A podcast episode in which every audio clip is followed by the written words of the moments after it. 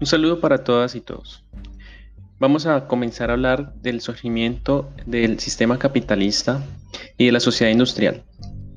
Y para ello vamos a remontarnos a lo que es el socialismo, a tener este como nuestro referente teórico, ideológico y conceptual que deriva del desarrollo social eh, que en su momento inicia lo que es el liberalismo, esa corriente que ya nosotros hemos trabajado a lo largo del curso. El pensamiento socialista, desde sus formas más utópicas, digamos que sigue estando enraizado en el mundo de hoy. Y lo podemos concebir como un movimiento político y económico de acción social que engloba distintas visiones, ideologías y actitudes. Podemos tener algunas definiciones iniciales para poder orientarnos en la comprensión de este pensamiento y comencemos por definir o entender qué es el comunismo. El comunismo es el concepto más amplio que podemos nosotros entender y es aquel estado social en el cual no existe ni la propiedad privada de los medios de producción, es decir, estamos hablando de que no hay poseedores, pero tampoco existe el Estado ni tampoco existen las clases sociales. Es un estado donde se borran las diferencias y básicamente lo que encontramos es que no hay un grupo humano que esté explotando a otro grupo humano o a otros individuos. Si Los seres humanos no se están explotando, aprovechándose entre sí, empezando porque se diluye entonces lo que es la idea de propiedad. Sin embargo, este concepto es bastante abstracto y lo que busca es el establecimiento de un estado social, un estado social al cual se propone que debe ser ese ideal al que deben llegar las distintas naciones y países en el futuro. Pero podemos encontrar entonces dos conceptos adicionales para poder entender el comunismo, o más bien dos tipos de eh, corrientes o de formas políticas que pretenden ser las antesalas, es decir, como esas fases previas para llegar a ese estado del comunismo. Entonces, una de ellas es el socialismo, donde podemos entenderlo como una suerte de doctrina, teoría o práctica social en la cual se promueve, se propugna la posesión pública de los medios de producción. En ese sentido, decir que todo lo que es la dinámica del mercado debe estar en manos de todos, es decir, en manos del Estado, en manos del gobierno, y la administración de esos bienes, de esos medios de producción, pues debe estar en pro del interés de la sociedad en general. Esto pues nos habla de la eliminación de la competencia, una competencia que como vamos a ver es la que promueve el sistema capitalista, puesto que aquí simplemente lo que estamos hablando es de una suerte de monopolios que están buscando generar el beneficio para toda la sociedad.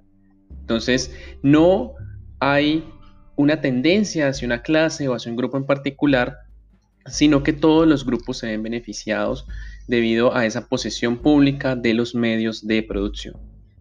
Y por otro lado tenemos el anarquismo. El anarquismo, el anarquismo eh, que también hace parte de estas corrientes comunistas, sería aquella doctrina donde nos dice que la autoridad política no es necesaria, de hecho es nociva y cualquier otro tipo de autoridad, por ejemplo, la que promueve la religión, la que promueve lo jurídico, también sería considerado como perjudicial. Por lo tanto, ese anarquismo va a sostener la abolición de la autoridad debido a que cuando no existe la autoridad se puede crear una sociedad mucho más justa que deba estar basada en la bondad innata del hombre y en su voluntad de cooperar pacíficamente con sus prójimos.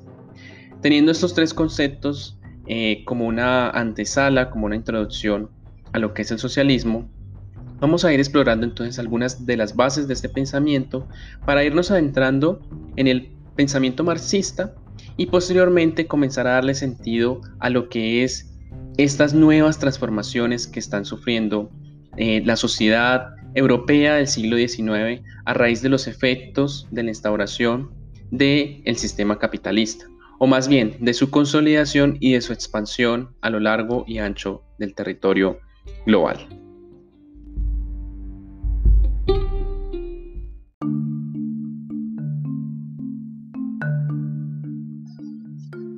Pues bien, avanzando en el entendimiento del pensamiento socialista, encontramos que los antecedentes del comunismo se remontan a la República de Platón. Esa termina siendo una utopía de la instauración de un Estado social que incluso podemos encontrar en el Renacimiento, ya lo habíamos hablado anteriormente. Pero los inicios de la tradición socialista propiamente dicha la vamos a encontrar en lo que es la Revolución Francesa. Sin embargo, incluso en comunidades precristianas podemos encontrar algunos ejemplos de comunismo. Están los esenios, por ejemplo, quienes se repartían sus ganancias entre todos, es decir, no existía la propiedad privada. Incluso en los evangelios cristianos como el de San Mateo, se encuentra una serie de principios igualitarios sobre los cuales muchos han intentado encontrar una base religiosa para el socialismo. También veíamos cómo a lo largo de la Edad Media hubo movimientos que buscaron la igualdad económica y sexual, la abolición de la autoridad del poder y sobre todo desvanecer esos estamentos privilegiados. Pero como ya lo vimos, todos estos ideales revolucionarios e igualitarios fueron reprimidos se derramó mucha sangre y lo que prevaleció fue esa tradición cultural occidental. Ya en esa transición del mundo medieval al mundo moderno, encontramos un ejemplo en la Revolución Puritana en Inglaterra, en el siglo XVII. Y esa la podemos considerar una suerte de revolución moderna, pero además con una tendencia comunista, por la aparición de un grupo que se llamó los niveladores. Ellos demandaban mayor representación política y la disolución de las clases sociales. Dentro de este grupo de los niveladores había un sector mucho más extremo, los diggers, o lo podemos eh, entender como los cavadores o labradores. Ellos tenían unos aires de misticismo en sus prácticas agrarias y lo que hicieron fue reclamar al Parlamento inglés la supresión de la propiedad. Consideraban que la propiedad era una ofensa contra la moral, puesto que significaba un monopolio sobre la parcela de la creación entregada por Dios a los hombres para su uso y goce común. Haciendo un salto en ese periodo revolucionario de la Francia de finales del siglo XVIII y ese periodo post-revolucionario, encontraremos una serie de movimientos que pretendían instaurar esas utopías socialistas. No vamos a ahondar ahora en ellos, pero lo que es importante de notar es que a medida que avanzaba el siglo XIX, una serie de circunstancias permitieron que se consolidara la teoría socialista. El proletariado cada vez aumentaba de manera exponencial y el crecimiento de la industria hacía que también las luchas entre proletariado y burguesía se amplificaran. Estas luchas hacen que los aspectos más utópicos de esos socialismos pues encuentren su fracaso y muchos pensadores van a hacer un análisis socialista de la filosofía económica del liberalismo. Entonces van a ser estos dos elementos, esa experiencia de la lucha política y económica y también la crítica que se le va a hacer a la doctrina capitalista de la economía y del Estado, los que van a ser la base inicial para fundar el socialismo del siglo XIX.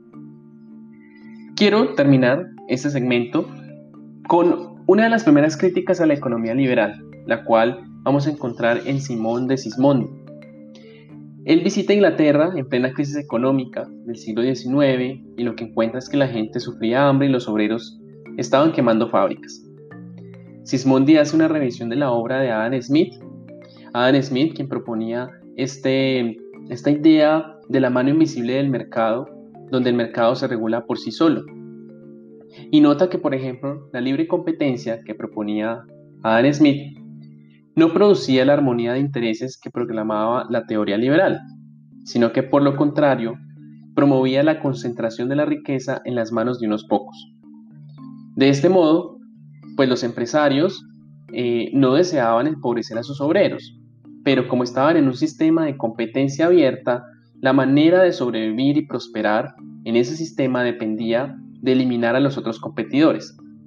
Y en ese sentido, para poder competir, el empresario bajaba los salarios de los obreros, de modo que el precio de sus productos también sea bajo y por lo tanto sus ganancias y su margen de beneficios fuera más elevado. Es en esta realidad, bajo esta realidad, que Sismondi propone que la economía política liberal termina siendo una ciencia abstracta de la riqueza, es decir, una ciencia que va a abanderar los ideales de la burguesía y solo gira en torno precisamente a los beneficios procedentes del intercambio de las mercancías, pero no está orientada hacia la utilidad social.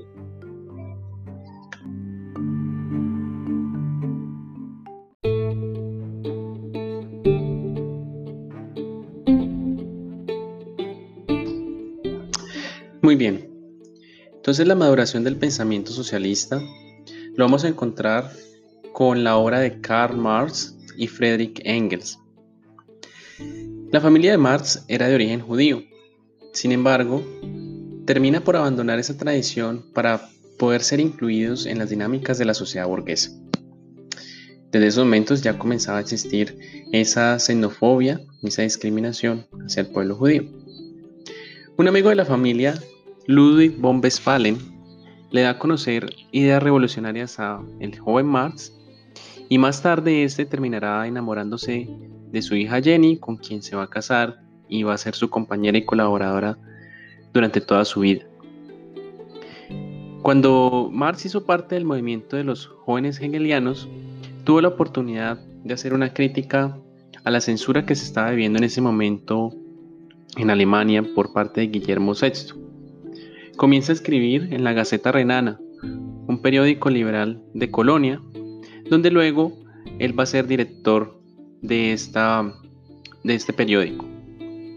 Y en ese momento es donde conoce a Engels. Engels es un joven comunista cuyo padre tenía unas fábricas textiles y con la cual él había podido ver y observar de primera mano la miseria del proletariado en esa fábrica. Marx y Engels comienzan a tener varios encuentros y desde ahí comienza a surgir una amistad que va a ser fructífera, duradera y firme hasta la muerte de ambos. Ellos combinaron el idealismo alemán con la filosofía económica liberal y a su vez con los imperativos morales de la revolución socialista. Cuando Marx estuvo en Bruselas, concluye que el principio motor de la historia es la lucha de clases. Y esto va a ser una motivación para que inicie la escritura del Manifiesto Comunista para la Liga Internacional Comunista en 1847. Esta Liga Internacional Comunista lo que buscaba era la asociación de los proletariados o de los proletarios de distintos lugares del mundo, de la Europa del momento. Y bajo la, la frase o el lema proletarios de todos los países unidos, buscaba entonces generar una serie de principios que pudieran comenzar a pensar en una estructura social diferente a la que ha propuesto la burguesía con el sistema capitalista. Sin embargo, el manifiesto comunista no sigue los caminos esperados, lo cual le lleva a pensar a Marx que se debía esperar a una mayor madurez del capitalismo para que esa revolución comunista, esa revolución proletaria, pudiera triunfar. Y cuando decimos que no siguió esos caminos esperados es precisamente que no se logró esa unión total de todos los proletarios. Y es aquí donde Marx decide, digamos, eh, escudriñar más a fondo la dinámica del sistema de producción capitalista. Este es el, que conocemos como el segundo Marx o la segunda etapa de Marx, donde ya su pensamiento no es tanto la crítica a esa filosofía eh, hegeliana, a esa economía liberal, sino que ahora lo que va a sentar es la base de entender cómo es que funciona el sistema de producción capitalista y de ahí va a derivar el gran tratado que es el capital. Marx se dedica exclusivamente a esas investigaciones mientras otros socialistas buscaban trabajo para sostenerse. Él nunca intentó buscar trabajo y vivía del sostenimiento que le podían brindar sus amigos, en especial las ayudas que recibía de Engels. Marx muere en 1883 y Engels vivirá 12 años más en los cuales se va a dedicar a editar cuidadosamente los manuscritos que no fueron publicados por Marx y va a tener una fama que incluso el primero no llega a tener en vida. Finalmente Engels muere en 1895, ambos dejando un legado y un trasfondo para poder pensar eh, una alternativa al sistema capitalista por medio de la disolución de la propiedad privada y la asunción del proletariado al control de los organismos de poder.